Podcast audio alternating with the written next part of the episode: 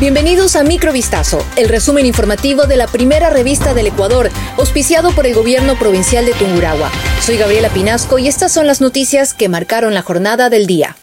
La ministra de Gobierno, Mónica Palencia, se refirió a los principales desafíos del Ejecutivo en materia de gobernabilidad y seguridad para este 2024 y a las preguntas de la consulta popular que impulsa el presidente Daniel Novoa. Durante una entrevista en el programa Vera a su manera, la funcionaria destacó que el bloque de seguridad ha logrado bajar una tasa de 25,27 homicidios diarios a 22,86 en apenas 37 días, tras los operativos que se ejecutan en 18 zonas localizadas. Sobre la consulta popular que quiere plantear el presidente Novoa en marzo, Valencia dijo que este miércoles o jueves se conocerán las preguntas. Textualmente mencionó, es un máximo de 12 preguntas y hay muchísimos temas, y en el espíritu democrático el señor presidente ha tenido apertura a escuchar.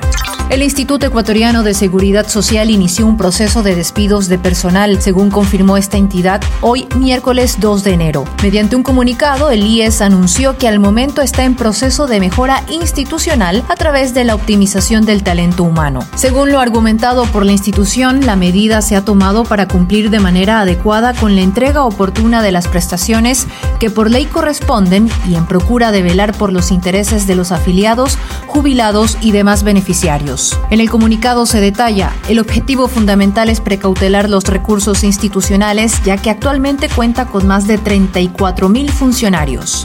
En el feriado de Año Nuevo, entre el sábado 30 de diciembre y el lunes 1 de enero, se reportaron 37.609 emergencias en todo el país, según indicó el ECO 911. La cifra representa un 5,5% menos que en el mismo periodo festivo del año pasado, cuando se receptaron 39.810 llamadas. La mayor parte de emergencias se relacionaron con seguridad ciudadana con 26.925 reportes, lo que representó el 71,6% del total, seguido de gestión sanitaria con 4.091 llamadas, tránsito y movilidad con 3.697 emergencias. Por ciudades, la mayor proporción de reportes se concentró en Quito con 7.933 llamadas, seguido de Guayaquil con 6.777 y Cuenca con 1.736.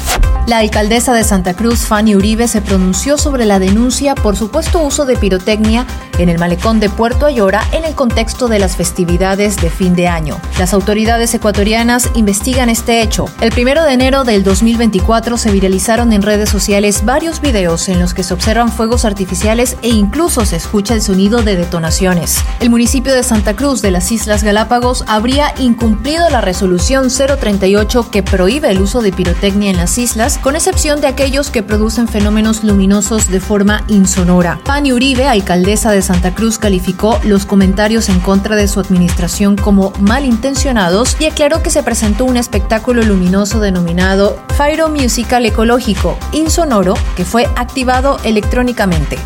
Cinco personas a bordo de una aeronave de la Guardia Costera japonesa murieron este martes tras una colisión con un avión comercial en la pista del Aeropuerto Internacional de Tokio, Haneda. El accidente se produjo cuando el vuelo 516 de Japan Airlines procedente de Sapporo, en el norte del país, colisionó con el avión de los guardacostas al aterrizar en Haneda, uno de los dos aeropuertos internacionales que dan servicio a la capital japonesa. Uno de los motores del vuelo comercial se incendió, pero sus 397 pasajeros y 12 tripulantes pudieron ser evacuados. El ministro de Transporte de Japón indicó, en cuanto al avión de la Guardia Costera, se nos informó que el capitán logró abandonar el aparato y se confirmó la muerte de cinco personas. Microvistazo fue auspiciado por el gobierno provincial de Tungurahua. Volvemos mañana con más. Sigan pendientes a vistazo.com y a nuestras redes sociales.